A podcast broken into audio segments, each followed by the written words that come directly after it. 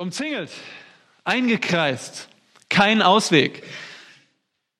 Ja, Samaria, die Hauptstadt im Norden Israels, war umzingelt von feindlichen Heeren. Ben-Hadad, der aramäische König, hatte seine ganzen Heerscharen zusammengezogen und hatte diese Stadt Samaria, die Hauptstadt im Norden, umzingelt und belagert.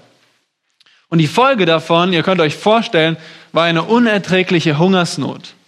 So unerträglich, dass ein Eselskopf, dass der Kopf eines unreinen Tieres, ungefähr mehrere hundert Euro oder sogar mehrere tausend Euro kostete. Außerdem eine Schale mit nicht essbarem Taubenmist wurde für mehr als 20 Euro oder sogar bis zu 100 Euro verkauft. Der Hunger war so groß, dass die Menschen sogar kannibalisch wurden. Und zu dieser Zeit saßen vier Aussätzige im Tor, also dort beim Eingang der Stadt, und sie sahen dem Tod ins Auge. Sie waren aussätzig, sie waren ausgestoßen von der Gesellschaft und, und jetzt haben sie überlegt, lass uns doch einfach rausgehen und, und zu den Feinden überlaufen. Vielleicht werden wir so überleben. Also sie fassen sich ein Herz und sie wagen es, zu diesen Aramäern zu gehen. Und dann die Überraschung. Das Lager ist leer. Keiner da. Sie finden Gold und Silber und kostbare Kleidung und vor allem finden sie genug zu essen und zu trinken und lassen es sich gut gehen. Ja, an dieser Stelle hätten diese vier Aussätzigen eine, ja, eine eigene Gruppe aufmachen können. Eine Gruppe der Privilegierten. Vielleicht die vier tapferen Pioniere. Ja, sie waren es, die sich, die sich gewagt haben, die Stadt zu verlassen. Sie waren belohnt worden. Die anderen Israeliten könnten ja auch aus der Stadt rausgehen, oder? Sie könnten sich ja auch trauen, aus der belagerten Stadt herauszugehen. Aber so haben sie nicht gedacht. Wisst ihr, was die vier Aussätzigen gemacht haben? Sie haben verstanden, dies ist ein Tag guter Botschaft. Wir müssen es den anderen sagen. Und so sind sie zum König gegangen und haben ihm gesagt, das Lager ist leer, die Feinde sind weg. Und schließlich rannte das Volk nach draußen und plünderte das feindliche Lager und sie retteten sich vom Hungerstod. Diese Geschichte ist in der Bibel und ihr könnt sie nachlesen in 2. Könige 6 bis 7. Aber warum erzähle ich euch das? Warum diese Geschichte?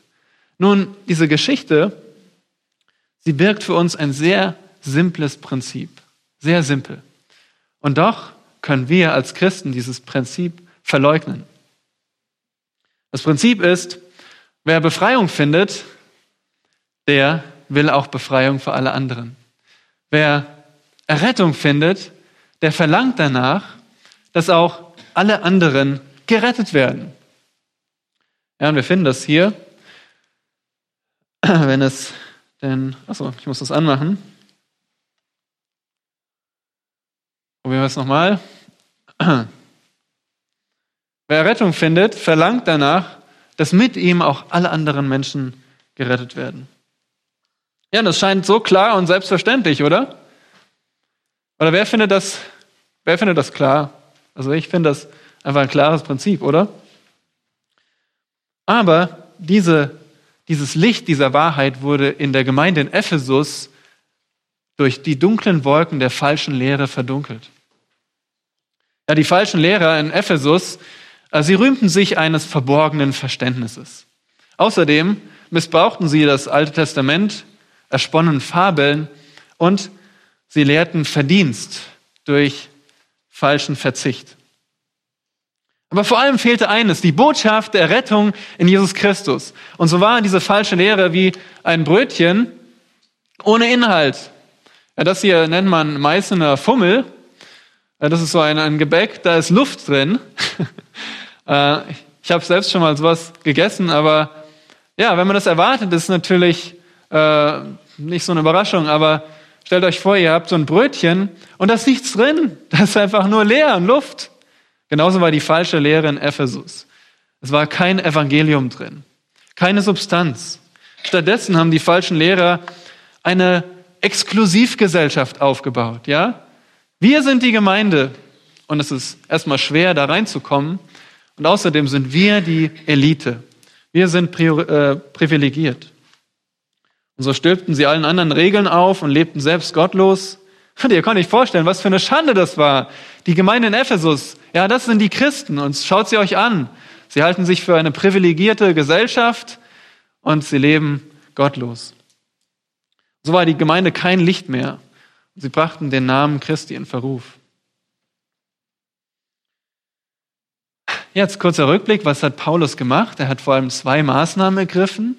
Zum einen hat er Leiter ausgeschlossen, Älteste, Alexander und Hymenäus. Und er hat jetzt praktische Anweisungen gegeben an Timotheus. Er hat Timotheus beauftragt, du sollst Ordnung wiederherstellen. Und wie sollte er das machen?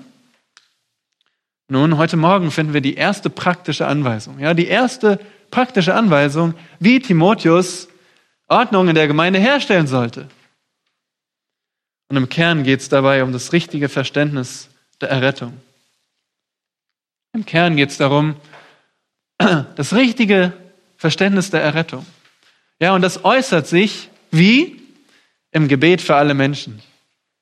Das ist eigentlich der Kern, das, was ihr mitnehmen sollt der Kern des Textes. Der Kern ist die Errettung. Wisst ihr, wenn wir die Errettung nicht verstehen, dann, dann haben wir gar nichts verstanden. Und so ist das für Paulus die Priorität. So lesen wir unseren Text, 1 Timotheus 2, 1 bis 7. Und da sagt Gottes Wort, ich ermahne nun vor allen Dingen, dass Flehen, Gebete, Fürbitten, Danksagung getan werden für alle Menschen, für Könige und alle, die in hohen Hoheit sind. Damit wir ein ruhiges und stilles Leben führen mögen, in aller Gottseligkeit und Ehrbarkeit. Dies ist gut und angenehm vor unserem Heiland Gott, welcher will, dass alle Menschen errettet werden und zur Erkenntnis der Wahrheit kommen.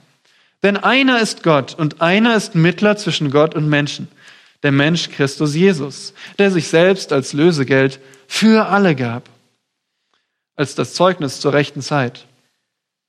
Dafür bin ich eingesetzt worden als Herold und Apostel. Ich sage die Wahrheit, ich lüge nicht. Als Lehrer der Nationen in Glauben und Wahrheit.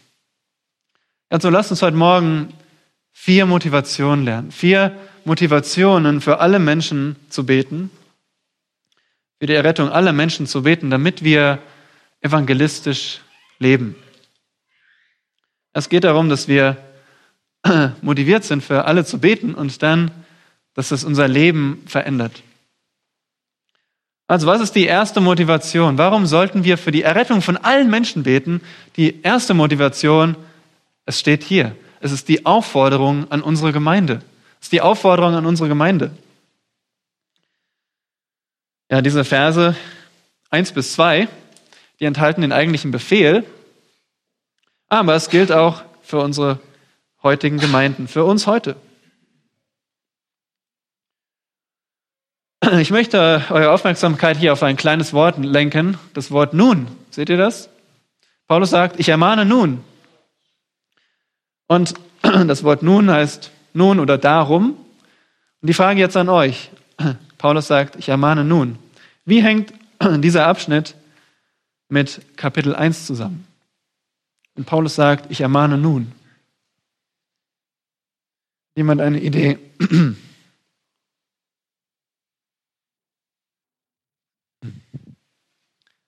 Wie könnte das zusammenhängen, wenn er sagt, ich ermahne nun? Ich ermahne darum. Ja, genau.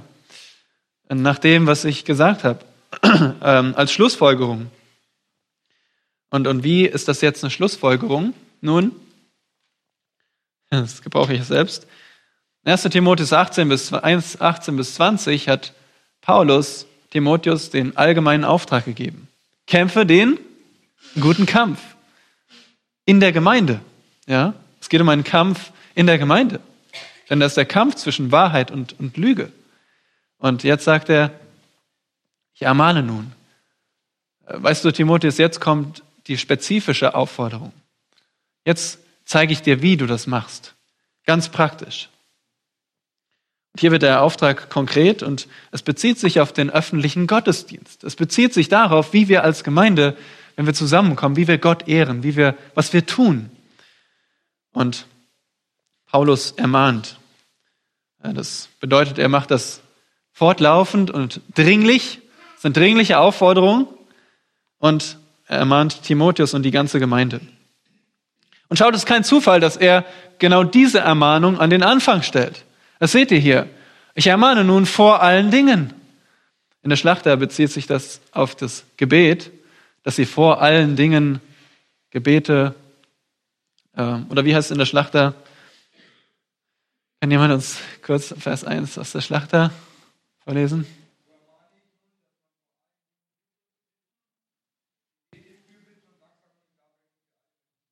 Ja, genau.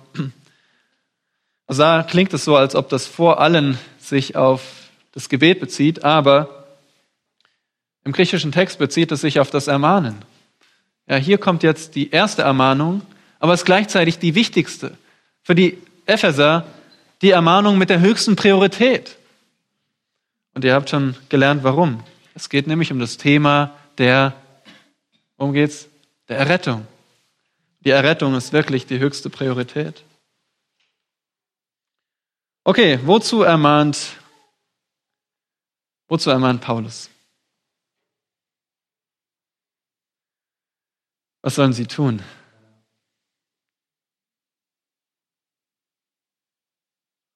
Hat jemand eine Idee? Was, sieht, was seht ihr im Text?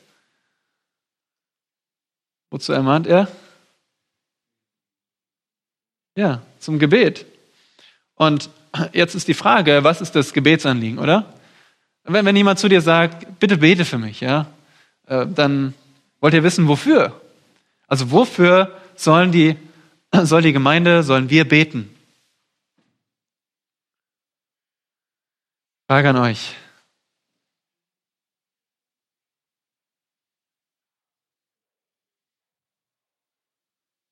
Ja? Ja, für alle Menschen? Okay, das sind jetzt die Personen, für die wir beten. Aber was ist das Anliegen? Ja, ja für Errettung. Wo, wo siehst du das?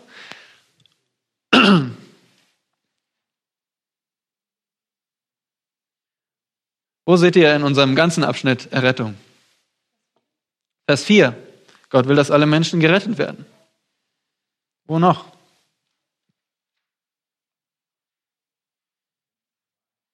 Ja, dass sie zur Erkenntnis der Wahrheit kommen. Oder was ist äh, mit Vers 6? Der Mensch Christus gab sich als Lösegeld für alle. Ist das Errettung oder nicht? Natürlich. Also ihr merkt, der ganze Abschnitt dreht sich um das Thema der Errettung. Und deswegen ist das Gebetsanliegen die Errettung aller Menschen. Und Paulus hat das auch schon angedeutet in, oder vorbereitet in Kapitel 1, Vers 15. Genau. Wer möchte 1, Vers 15 vorlesen? Meldet euch bitte, dann kommt David Elia mit dem Mikro.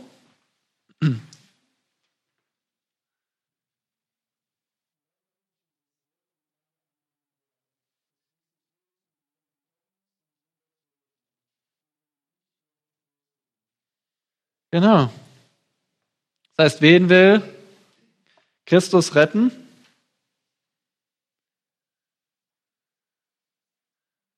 Ja, Sünder. Da steht nicht nur bestimmte Sünder, er will Sünder im Allgemeinen retten. Und so ist schon das Thema der Errettung angeklungen. Und nun ist das das Gebetsanliegen, ja? Gebet für die Errettung. Deswegen unser Thema heute Morgen, evangelistisches Gebet. Das ist, worum es für uns geht heute Morgen. Und wie viele Arten von Gebet nennt Paulus?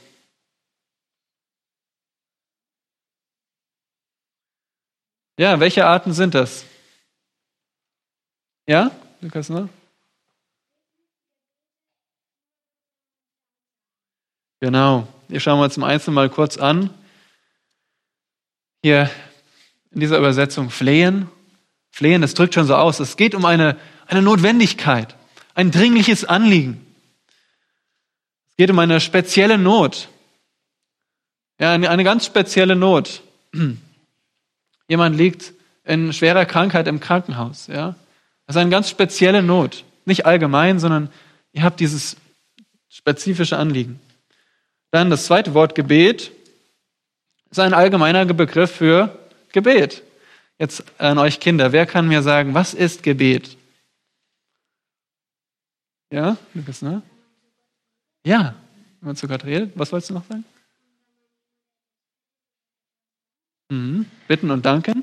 Genau, aber Lukas Noah hat es gesagt. Beten ist reden mit Gott. Wir reden mit Gott. Das bedeutet das Wort hier. Und dann Fürbitten. Das ist ein interessantes Wort. Es, bedeutet eine offizielle Bitt, äh, Bitte oder ein Bittgesuch an einen Herrscher. Wie wenn er zu einem, einem König geht.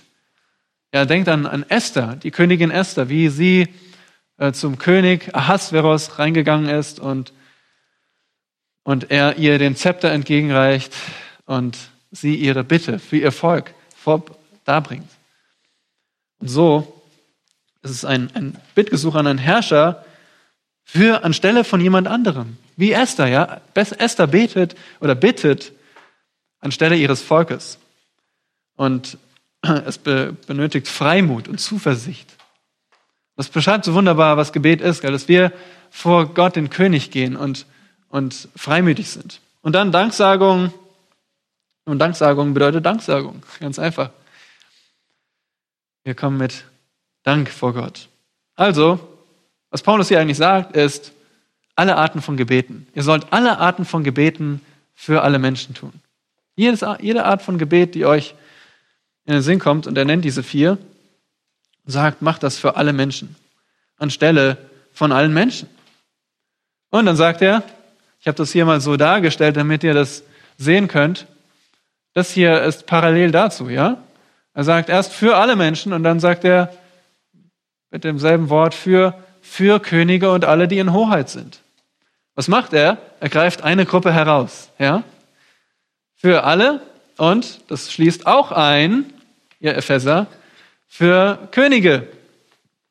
Damals der Kaiser, der Besitzer der höchsten Macht, kann aber auch jemand anderes sein, nicht nur der Allerhöchste, sondern auch andere hohe Regierende. Und wer war der Kaiser zu dieser Zeit? Wer kann mir das sagen? Paulus schreibt, ja, zwischen 62 und 64. Wer war Kaiser im Römischen Reich? Ja, ich habe noch nichts Deutliches gehört. Nochmal lauter. Nero, genau. Kaiser Nero. Und dann, wenn ihr irgendetwas über ihn wisst, dann merkt ihr, das ist kein so ein angenehmes Gebetsanliegen. Nero war ein Tyrann. Nero hat seine Frau umgebracht, seine Mutter umgebracht, seine Konkurrenten umgebracht. Er hat tyrannisiert mit Verbannungen, Enteignungen und auch mit Hinrichtungen. Und er bestrafte die Christen als Sündenbock. Jetzt stellt euch vor, Paulus sagt, betet für Nero. Betet für alle, die in Hoheit sind, für alle zivilen Autoritäten. Ja, und bevor wir da noch weitergehen, da gibt es auch für uns natürlich viel Anwendung, müssen wir noch über diesen Teil sprechen. Wir sollen beten für alle Menschen. Nun hier gibt es zwei Möglichkeiten. Entweder Paulus meint alle Menschen, das heißt jede einzelne Person auf dieser Welt. Oder es kann auch bedeuten, alle Arten von Menschen. Nun, was meint er? Erstmal, woran denken wir, wenn wir das Wort alle hören? Woran denkt ihr? Ja, alle. Also alle ohne Ausnahme, oder?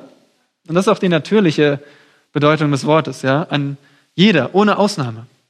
Aber was ist, wenn ich jetzt sage, ähm, Jason, geh mal in die Küche und hole Kekse für alle? Was würde Jason tun? Was würdest du tun? Ja, für wen? Ja? Also, wer ist alle? Okay, für die Gemeinde. Alle, die hier im Raum sind, oder? Das, ihr merkt also, in einem bestimmten Kontext, äh, der Kontext bestimmt, wie wir alle verstehen. Das ist zum Beispiel auch in 2. Korinther 3, Vers 2 so, müsst ihr jetzt nicht aufschlagen, aber da heißt es, Paulus sagt, unser Brief, ja, dieser Korintherbrief, äh, nein, er sagt, unser Brief seid ihr. Also bildlich gesehen, ihr seid unser Brief, ihr Korinther, gelesen von allen Menschen. Nun, von wem wurden die Korinther gesehen? Von den Menschen in ihrer Stadt, oder? Und vielleicht noch in der Umgebung, aber nicht von jedem einzelnen Menschen auf der Erde. Und so seht ihr, der Zusammenhang ist hier wichtig. Wie verstehen wir Paulus richtig? Nun, ich glaube, Paulus gibt uns selbst den Schlüssel. Paulus sagt, für alle Menschen, für Könige und alle, die in Hoheit sind. Das heißt, er greift eine Gruppe heraus. Er greift eine Gruppe aus allen Menschen heraus. Und das bringt mich zu der Überzeugung, dass Paulus hier vom Gebet für alle Arten von Menschen spricht. Ja, auch in Vers 7 sagt er, ich bin ein Lehrer der Nationen. Wieder betont er eine Gruppe, die Heiden, im Gegensatz zu den Juden. Er spricht von Gruppen von Menschen. Er zeigt uns verschiedene Gruppen, die Könige und die Untertanen. Und so sollen wir für alle Arten von Menschen beten. Ohne Rücksicht auf Herkunft, ohne Rücksicht auf Nationalität, ohne Rücksicht auf soziale Stellung oder Religion. Und so zieht sich das durch den ganzen Abschnitt. Gott will, dass alle gerettet werden und Christus gab sich als Lösegeld für alle. Und insbesondere sollen wir für Regierende beten. Und jetzt wieder die Frage an euch. Warum ist es, dass wir so häufig die Regierenden in unseren Gebeten vernachlässigen? Warum beten wir nicht so häufig für, für die Regierung? Zumindest ich kenne das aus meinem Leben. Ich weiß nicht, was bei euch ist. Ich vermute. Wie bitte? Okay, also persönliche Antipathie, ja, nicht so sympathisch. Kann man sich vorstellen bei Nero, oder? Dass der einem nicht so sympathisch ist. Wie jetzt jemand, ein Bruder oder Schwester aus der Gemeinde. Ja, was noch? Ja. Wir kennen ihr Denken und stimmen vielleicht nicht damit überein, aber wie häufig seht ihr die Regierenden jetzt persönlich? Nicht so häufig, oder? Und wir beten automatisch auch für jemanden mehr, wenn wir daran erinnert werden, wenn wir ihn treffen und wenn wir nachfragen, wie geht's damit? Und, und das passiert nicht mit der Regierung. Und deswegen, ähm, ja, passiert es, dass wir das Gebet vernachlässigen. Aber das ist Gottes Gebot an uns. Wir sollen für die Regierung beten. Und was ist der Zweck davon? Dass wir für alle Menschen beten. Sind immer noch bei unserem Text hier. Was ist der Zweck der Gebete? Ja, Christiane? Ja, genau.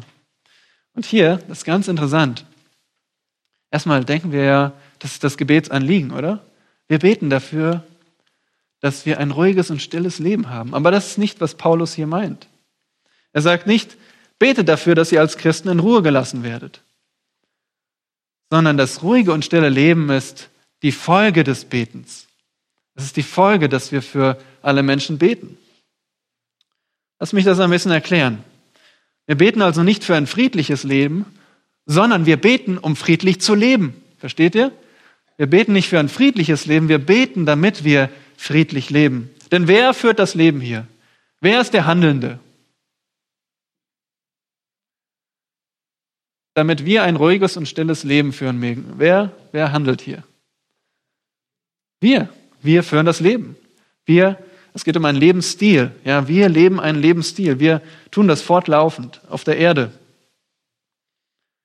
Und zwar ein ruhiges und stilles, das ist ein, ein Gedanke, nämlich ein Leben ohne Störungen, friedlich. In anderen Worten, wenn wir für alle Menschen beten, werden wir uns nicht als Unruhestifter verhalten. Ja, wir werden keine Aufrührer sein.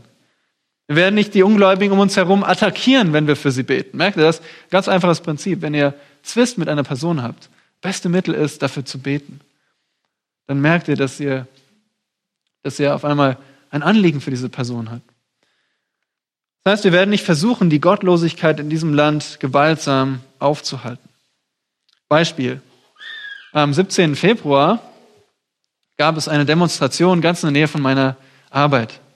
Und zwar war das wieder ein wöchentlicher Aufmarsch der sogenannten Pogida, abgekürzt Potsdam gegen die Islamisierung des Abendlandes. Und es waren wirklich wenig Leute, die sich da angemeldet haben, aber gleich sieben Gegendemonstrationen. Und dann kamen auch noch solche, die das Ganze aufhalten wollten. Und äh, ich weiß noch, wir haben aus dem Fenster geschaut und, und vor unserer Arbeit haben sie sich schon, die Polizei, Hundertschaften schon ähm, versammelt. Wir haben alle früher Schluss gemacht, dass wir überhaupt noch durch das gesperrte Gebiet durchkommen. Ein Wasserwerfer kam. Warum?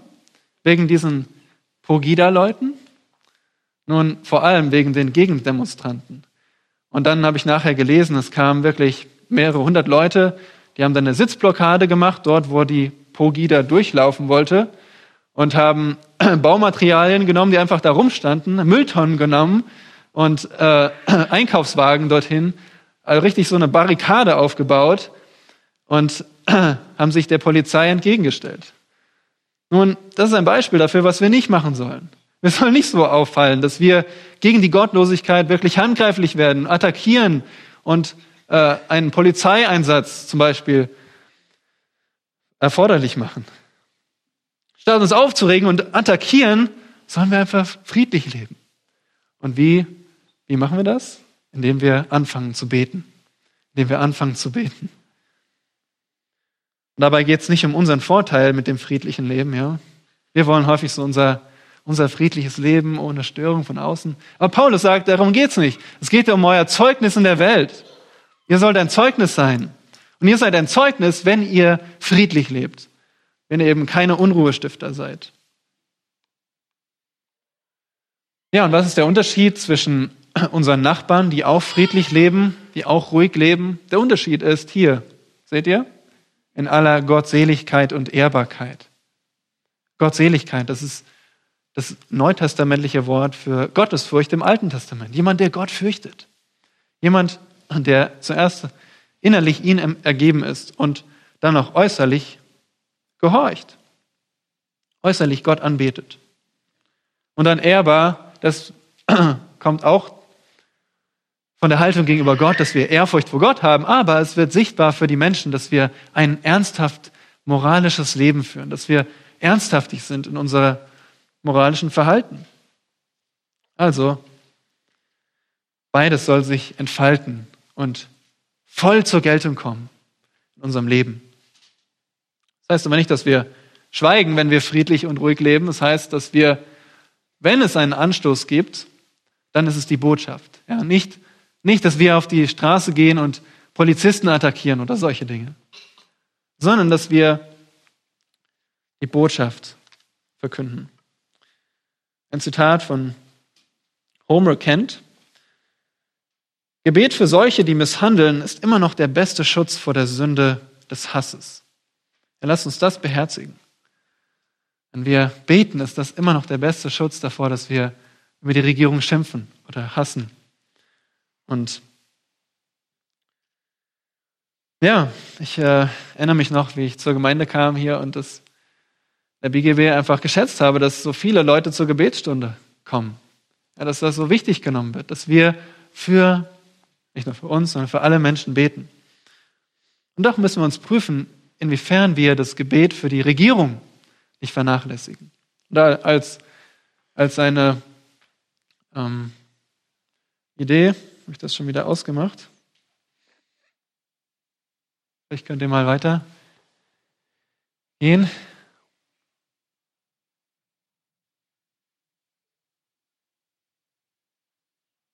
Genau, hier. Also im Internet habe ich eine Seite gefunden, bundesregierung.de. Die ist wirklich sehr übersichtlich. Und ähm, da seht ihr zum Beispiel alle Minister im Bundeskabinett aufgeführt mit Namen und Erklärung, was sie machen. Und ich habe selbst auch schon angefangen. Gut, ich habe noch zu Frau Merkel habe ich Herrn Altmaier hinzugefügt zu meiner Gebetsliste, aber das soll noch wachsen. Also lasst uns einfach konkret für diese Person beten, für unsere Regierenden. Wir beten so viel für ganz konkrete Anliegen. Wir wollen den Namen wissen. Aber unsere Regierung kennen wir oft nicht den Namen. Lass uns das als Herausforderung nehmen und konkret für unsere Regierung beten.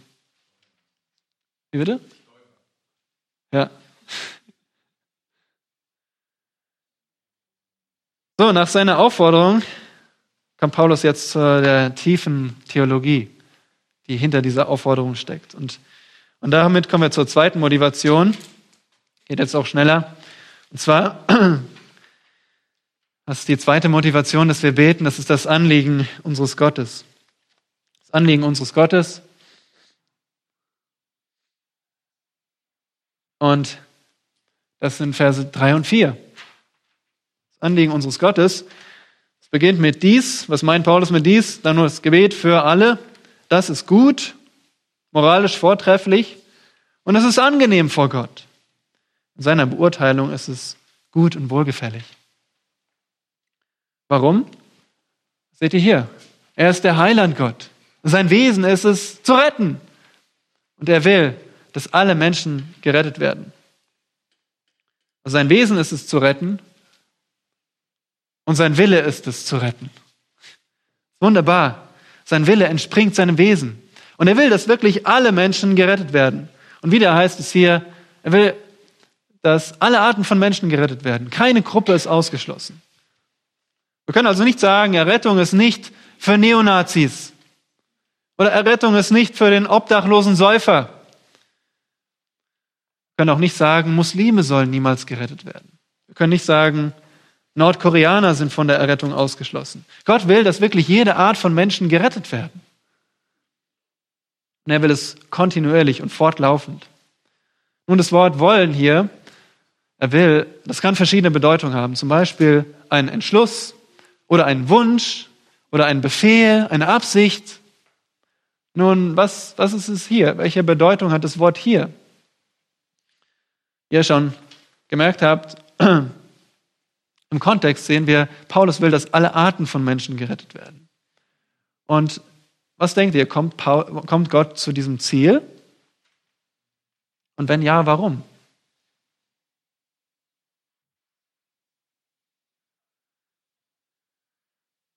Welche Arten von Menschen werden gerettet? Ja?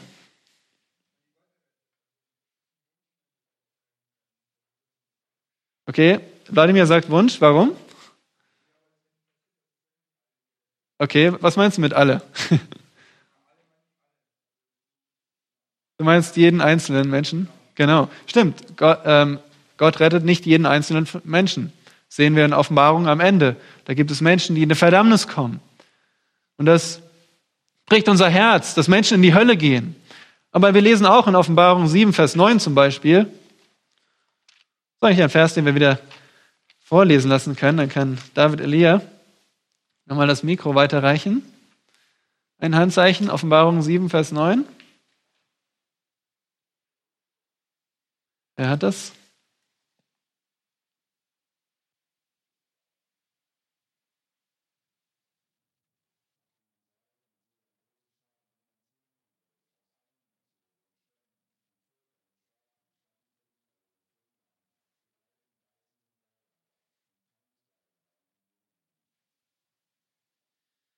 Ja, danke. Also, welche Arten von Menschen werden gerettet? Wieder. Ja, alle. Alle. Und darum glaube ich, dass, dass hier, dort in dem Vers, Gott will, dass alle Arten von Menschen gerettet werden. Diesen, dieser Wille ist sein Entschluss. Es ist nicht nur ein Wunsch, sondern es ist das, was passiert.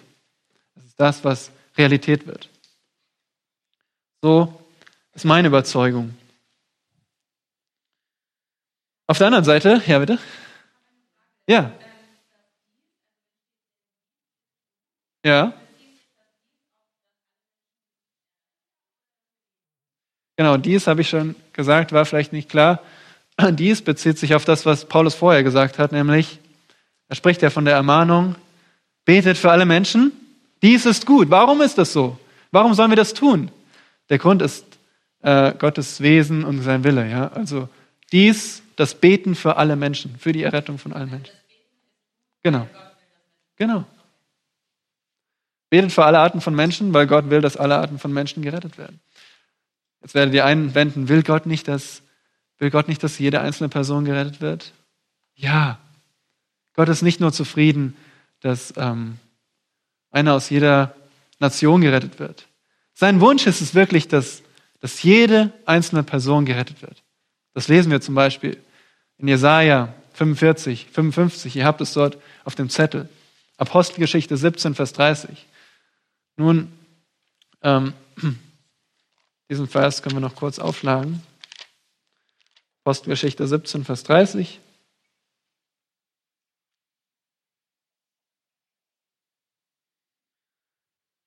Wer hat den Vers?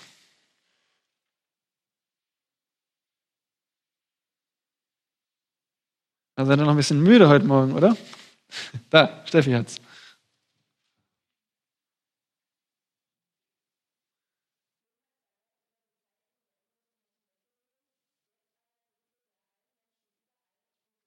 Genau. Gott will, dass wirklich überall jede einzelne Person errettet wird. Das ist sein Wunsch. Aber hier in 1 Timotheus bin ich überzeugt, so wie ich es jetzt erklärt habe, dass Paulus hier von, von Gottes Entschluss spricht. Das, was wirklich passiert, nämlich, dass jede Art von Menschen gerettet werden. Ja, wie beschreibt Paulus die Errettung in Vers 4? Was passiert mit den Menschen? Errettet werden ist ja passiv. Jetzt kommen wir zu dem, was, was tut der Mensch? Was ist aktiv?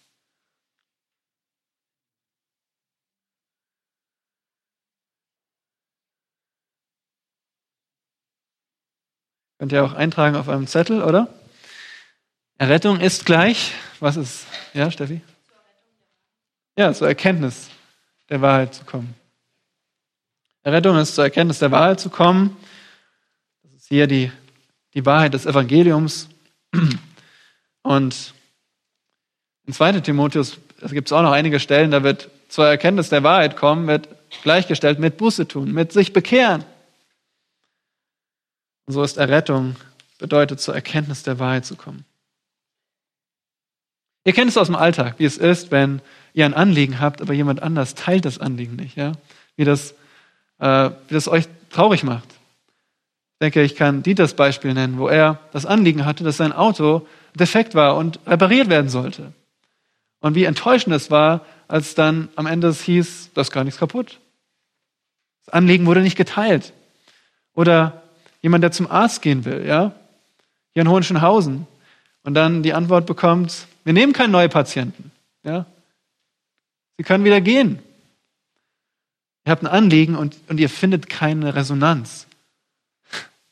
Jetzt stellt euch vor, Gottes Anliegen. Gott hat das Anliegen, dass alle Arten von Menschen gerettet werden. Dass Menschen zur Erkenntnis der Wahrheit kommen. Und wir sollen dieses Anliegen teilen.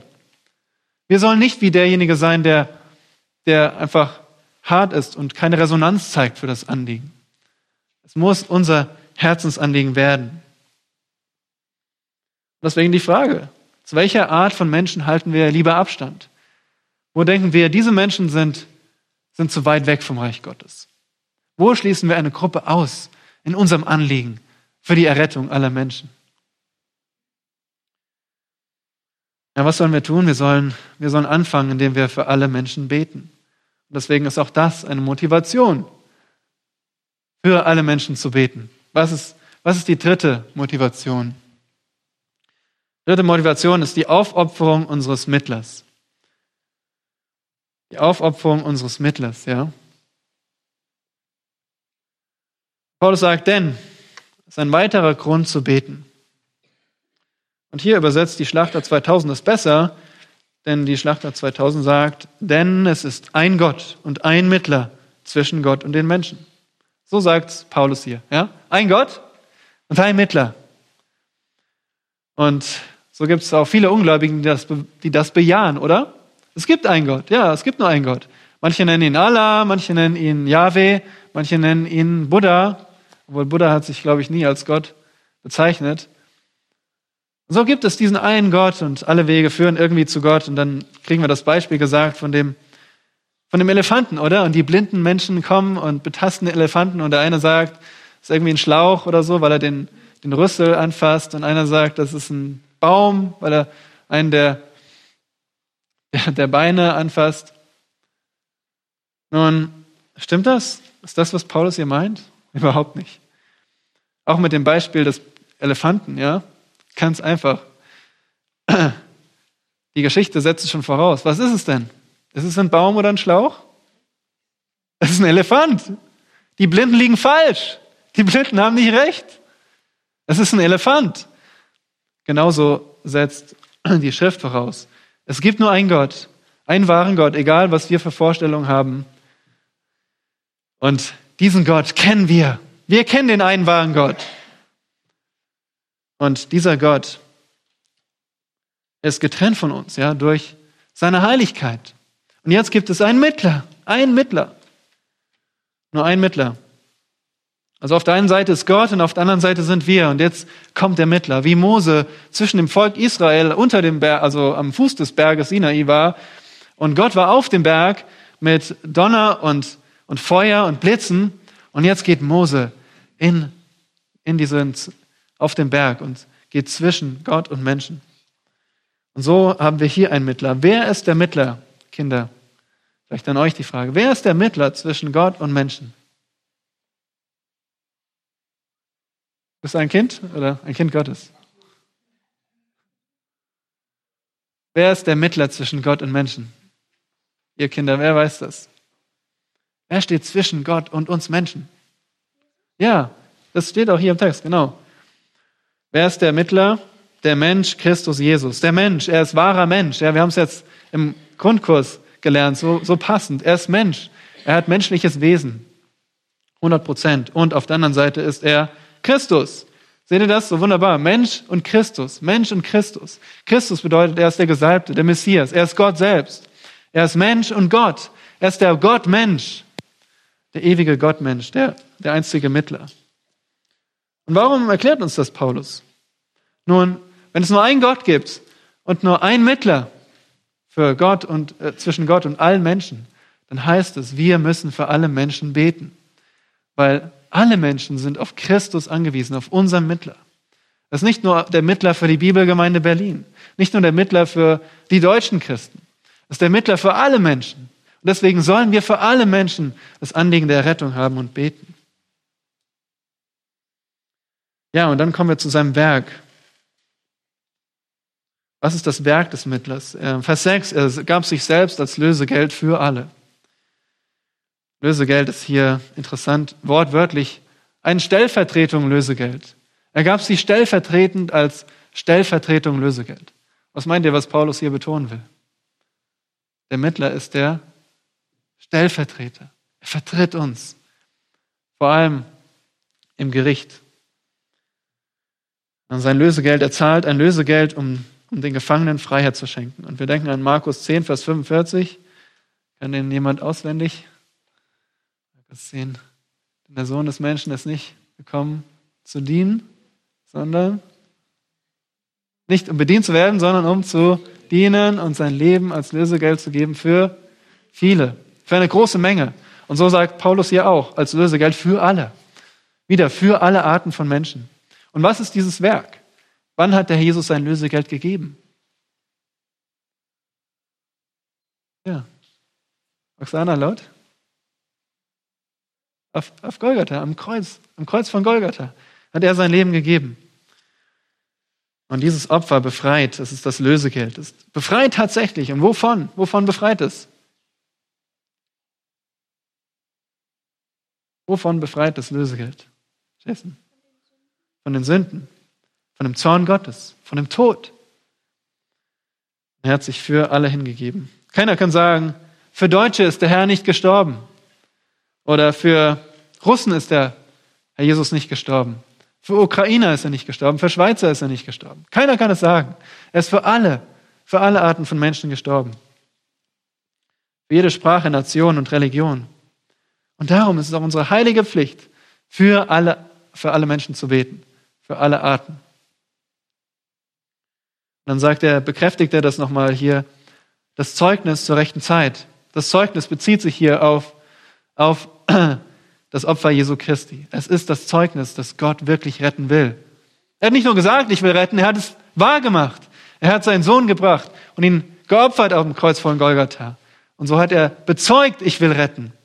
Das war zur rechten Zeit. Es war zu der genau von Gott bestimmten und geplanten Zeit, dass er seinen Sohn gesandt hat und geopfert hat. Was ein Opfer. Wie wichtig nehmen wir das Opfer? Ja, wie wichtig nehmen wir das Opfer Jesu Christi? Wir feiern das Mahl des Herrn heute. Dann nehmen wir es wichtig, ja. Aber wie wichtig nehmen wir es, wenn wir auf Ungläubige treffen? Vielleicht auf Ungläubige, die, die uns unangenehm sind oder ja, glauben wir, dass der Jesus auch für solche Arten von Menschen gestorben ist, für die tätowierten Rocker oder für die stinkenden Obdachlosen? Wer von euch fährt S-Bahn? Ihr seht wirklich alle Arten von Menschen. Ihr seht alle Arten von Menschen. Und denkt daran, wenn ihr sie seht, der Jesus ist für solche Arten, für alle Arten von Menschen gestorben. Das soll unser Gebet für alle Arten von Menschen motivieren. Was ist die vierte und letzte Motivation? Nun, es ist der Auftrag unseres Vorbilds. Paulus kommt zu seinem, zu seinem Auftrag. Sein eigener Auftrag. Vers 7. Und sagt, dafür bin ich eingesetzt, für dieses Zeugnis. Ja? Dafür bezieht sich auf das Zeugnis. Das ist der Inhalt meines Auftrags. Das Zeugnis, dass Gott rettet am Kreuz auf Golgatha. Das ist mein Auftrag. Und das ist keine abstrakte Sache für ihn, nicht so eine bloße Lehrmeinung, äh, Lehre, sondern das ist praktisch für ihn. Er, das ist sein Beruf, dieses Zeugnis zu verkünden. Und er, hier im Griechischen betont er das. Dafür bin ich. Eigentlich müssten wir das in Großbuchstaben schreiben. Großbuchstaben schreiben. Dafür bin ich eingesetzt. Für das Zeugnis Gottes, der Errettung. Und welche Rollen hat, hat Paulus hier? Welche drei Rollen? Wer findet die im Text?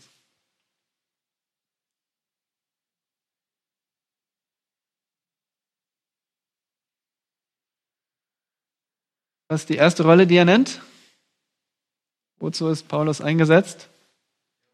Herold. Ja, was ist ein Herold? Ein Verkündiger. Genau, ein Herold musste zwei Voraussetzungen erfüllen. Erstens, er musste eine laute Stimme haben.